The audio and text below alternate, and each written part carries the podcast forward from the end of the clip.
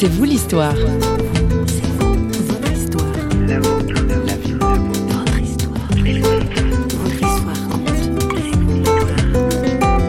Et je me rappelle avoir pensé, mais c'est incroyable, si seulement ça pouvait être vrai, que ce Jésus existe, il serait capable de changer ma vie aussi. Donc de l'extérieur, tout allait bien, mais il y avait quelque chose de plus à quoi j'aspirais, mais je ne savais même pas ce que c'était. Cordula, c'est un peu la vôtre aujourd'hui. Bonjour. Notre invité ressemble à beaucoup d'entre nous. Une vie sans histoire, remplie de fêtes et de bon temps, une bonne situation professionnelle, pas vraiment dans l'optique de se poser des questions existentielles. Mais pourtant, un jour, un rêve étrange la remet en question. Actuellement installé à Marseille, notre invité s'exprime au micro de François Sergi. Alors, ce qui s'est passé, c'est que j'ai grandi à l'île Maurice. Avec mes parents, on allait dans une église euh, dite anglicane. Et puis, euh, de fil en aiguille, euh, j'ai atterri en Allemagne. Mes parents étaient allemands. Ensuite, euh, j'ai habité en Autriche. J'avais un travail que j'aimais beaucoup, un bel appartement, des amis, tout se passait très bien. Mais je n'étais pas du tout intéressée par Dieu, pas du tout les églises, que ce soit chrétiennes, bouddhistes ou autres. C'était pas du tout quelque chose qui m'intéressait. C'était plutôt fêter, avoir du bon temps. Et puis un jour, je me suis réveillée la nuit.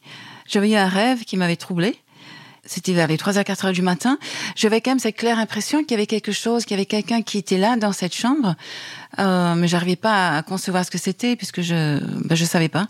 Euh, mais ça m'a fait réfléchir sur ma vie. J'avais ce sentiment, vraiment ce sentiment qu'il y avait quelqu'un qui était là, qui me regardait, mais je ne savais pas quoi faire avec. Et personne ne pouvait me donner une réponse. Peu de temps après, j'ai eu un autre rêve, et dans ce rêve, j'avais mes amis de l'île Maurice qui me disaient mais reviens, reviens nous voir. Et c'était comme un rêve qui était tellement fort. Il y avait une conviction dans mon cœur qu'il fallait absolument que j'aille à l'île Maurice. Donc j'ai pris des, vacances et je suis allée à l'île Maurice retrouver mes copains d'enfance. À ma grande surprise, ces grands fêtards, la plupart d'entre eux, ils m'ont parlé de quelqu'un. On va te parler de quelqu'un qui va changer ta vie. Et je me suis dit, ben, c'est très bien, euh, moi je veux le rencontrer. ils m'ont dit, mais c'est Jésus ça m'a complètement bouleversée. Je me suis dit, mais qu'est-ce qui se passe avec mes amis? Ils croient en quelqu'un qui est mort, qui est décédé. Je connaissais l'histoire de Jésus. Et plus il me parlait de ce qu'il avait fait, plus ça me parlait à mon cœur. Donc j'étais touchée dans mon cœur. Et je sais, une fois, euh, j'étais sur la plage à l'île Maurice. Et j'ai une amie qui m'a dit, mais tu sais que Dieu va se montrer à toi et tu vas le savoir. Et je lui ai dit, bah écoute, euh, dans ce cas-là, il n'a qu'à le faire. Et au moment où j'ai dit ça, j'ai senti une présence, une fois de plus, une présence derrière moi, mais tellement forte. Alors, je ne peux pas trop l'expliquer. Tout ce que je sais, c'est qu'à ce moment-là, j'ai eu cette assurance, Dieu existe. C'était comme un premier pas. Dieu existe. Et c'était le début d'un cheminement dans mon cœur. Je savais que c'était ce à quoi j'aspirais. Donc, ma vie, elle était bien à Vienne, mais je savais que j'aspirais à quelque chose de plus.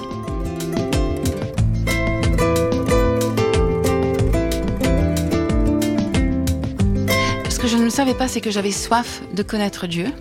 Et à l'île Maurice, j'ai découvert que j'avais soif de Dieu. Ça a réveillé en vous le désir de Dieu. Oui, je me suis rendu compte qu'il y avait un vide et j'avais envie de le rencontrer. Plus mes amis me parlaient de Jésus, de ce qu'il avait fait, plus j'avais envie de le connaître. Mais au niveau du cœur, intellectuellement, j'arrivais pas à concevoir, à comprendre ce qui s'est passé. Et mes amis, avant de partir, ils m'ont donné un livre de Billy Graham que j'ai pris dans l'avion. J'ai lu le livre en entier pendant tout le vol je suis arrivée à Vienne, sachant que je voulais rencontrer ce Jésus, faire une rencontre avec ce Jésus. Je savais maintenant qu'il était vivant, qu'il était mort mais ressuscité, qu'il était vivant et qu'il pouvait faire quelque chose. Je savais que par rapport à Dieu, j'avais transgressé de par ma vie. Et donc je suis rentrée dans mon appartement à Vienne. J'étais toute seule en me disant maintenant je fais quoi? Et heureusement que mes amis m'avaient donné une cassette. Et dans cette cassette, il y avait euh, un évangéliste qui prêchait et qui a expliqué que si on voulait vraiment connaître Jésus, on pouvait faire une prière. Il nous a encouragés à faire cette prière et plus il parlait, plus je me disais, il faut que je prie cette prière. Et euh, j'ai commencé à prier parce que j'avais qu'une seule envie, c'était de remercier Jésus pour ce qu'il avait fait, parce que je l'avais compris, ce qu'il avait fait à la croix, de demander pardon et de lui dire que je voulais vivre avec lui. Et au moment où j'ai commencé à prier, je me suis mise à pleurer parce que j'avais le sentiment de voir presque de manière réelle Jésus en face de moi. Et euh, j'avais aussi le sentiment d'avoir comme un sac à dos de fardeau qui a été soulevé, enlevé. Et je ressentais de manière très très forte l'amour de Dieu pour moi. Et j'ai pleuré pendant deux heures. Et j'ai compris aussi que avant, quand j'avais eu cette sensation que quelqu'un me regardait, que c'était Jésus qui me regardait. Et donc, en gros, ce que je peux dire, c'est que effectivement, c'est Jésus qui m'a cherché. Je n'ai pas cherché, mais lui, il savait que j'avais besoin de le rencontrer. Et ce que j'ai compris aussi, c'est que maintenant, après avoir prié, que quand je priais, parce que je crois en la force de la prière, quand on prie, même si on ne voit pas Dieu, il entend la prière. Et je sais maintenant que quand je prie, il y a comme ben, il y a une connexion. Dieu entend, il entend la prière il répond aussi aux prières.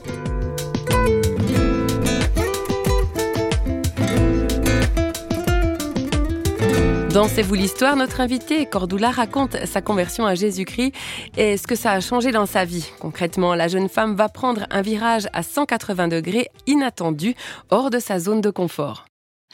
Et donc j'ai travaillé effectivement aux Nations Unies. J'étais euh, une secrétaire de direction. Et euh, ce qui est très bien aux Nations Unies, c'est que comme on ne paye pas les impôts, donc forcément on a un salaire qui est beaucoup plus conséquent que dans le cadre du monde du travail. Donc j'avais un, très bon salaire, un très bel appartement. Mais j'avais de plus en plus envie de servir les autres. J'étais de plus en plus insatisfaite de mon travail dans le cadre des Nations Unies. J'avais le sentiment de perdre un peu du temps et j'avais envie de servir Dieu, mais quand j'étais jeune dans la foi. Et un jour, Dieu m'a parlé. Je crois que Dieu parle de manière différente, parfois au travers de sa parole.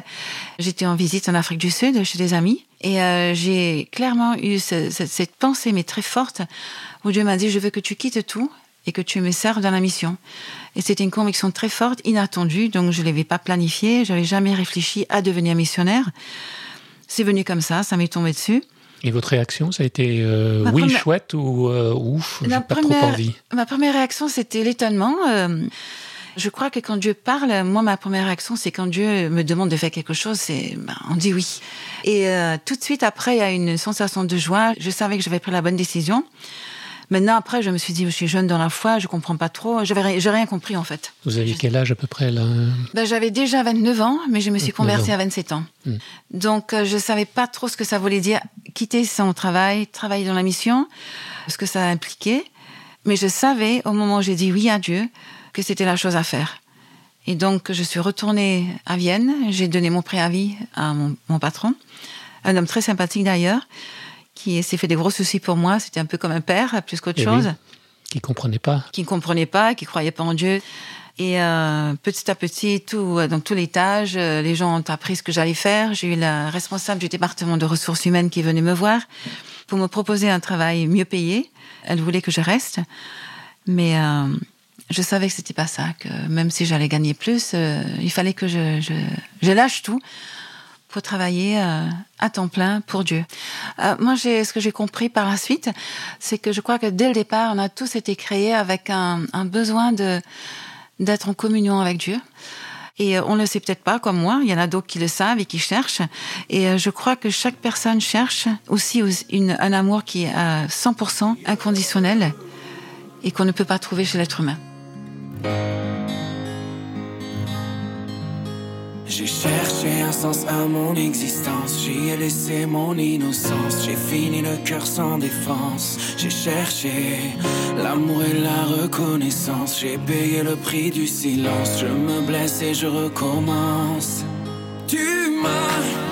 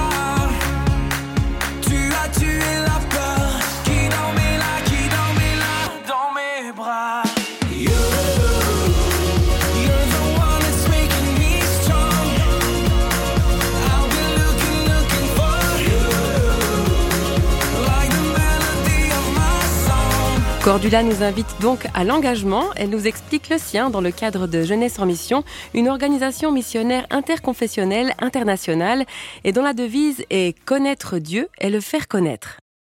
Tous ceux qui veulent peuvent servir Dieu dans le cadre de Jeunesse en Mission. En ce moment, nous sommes plus de 20 000 dans le monde. Et il y a trois axes. Donc, il y a l'axe de l'évangélisation, c'est-à-dire des gens qui partagent, on partage notre foi, pourquoi Jésus, pourquoi les évangiles, pourquoi croire en Dieu? Et euh, sous diverses formes, sous forme des arts. Et puis il y a des formations pour cela. Et puis il y a un deuxième axe, c'est la formation chrétienne pratique. Donc comment peut-on vivre sa foi euh, C'est très beau d'aller à l'église et de lire sa Bible, mais pratiquement, concrètement, que veut dire pardonner, que veut dire prier? Et euh, le troisième axe, c'est tout ce qui est travail d'entraide. Par exemple, maintenant, avec tout ce qui se passe parmi les réfugiés, il y a beaucoup de, de gens de jeunesse en mission qui sont en Grèce et partout où il y a, il y a des réfugiés pour aider d'une manière ou d'une autre. Et donc, à cette époque, j'ai rencontré des gens de jeunesse en mission, ce qui m'a beaucoup interpellée. Je voyais qu'ils connaissaient Dieu. Ils parlaient de lui comme, de lui comme étant leur père. Et ça m'a interpellée. Donc, j'ai tout de suite été les voir pour demander si je pouvais les connaître. Et ils m'ont invité à venir les rejoindre sur, euh, ils avaient un, vieil hôtel en Autriche. Et j'ai été les voir. Et euh, tout de suite, j'ai su que je voulais travailler avec eux. Eux aussi, ils ont tout de suite compris que j'avais un appel à la mission, parce qu'en fait, on peut pas vraiment rejoindre Jeunesse en mission si c'est, c'est pas juste un, travail comme un autre. Il faut avoir un appel, mhm. tout simplement parce qu'on n'est pas rémunéré. Donc, si on n'est pas rémunéré, il faut vraiment qu'il y ait quelque chose de la part de Dieu qui fait qu'on ait envie de faire ça. Et euh, donc, euh, exactement neuf mois après avoir entendu l'appel de Dieu, j'ai tout quitté pour travailler dans le cadre de Jeunesse en mission en Autriche. You love me, it's so amazing. Even when I walk away from you. Away from you, you. And I'm a risk that you were taking. Now your mercy's helping me see the truth. Helping me see the truth. I can't seem to run far enough to escape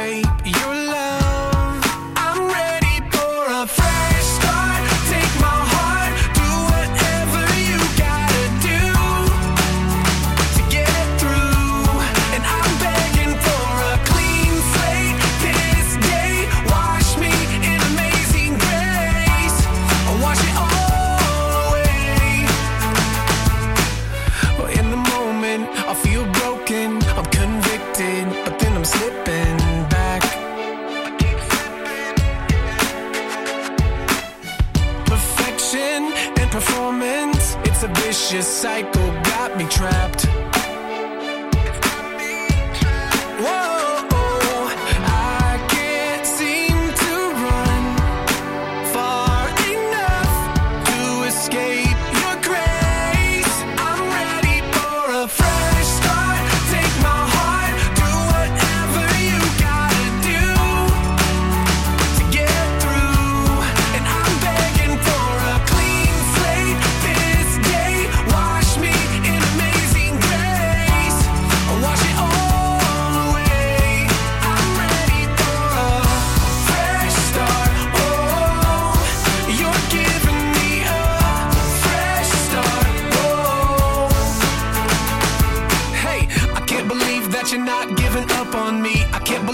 your mind isn't changing. Even when I'm caught up in the world and I'm stumbling.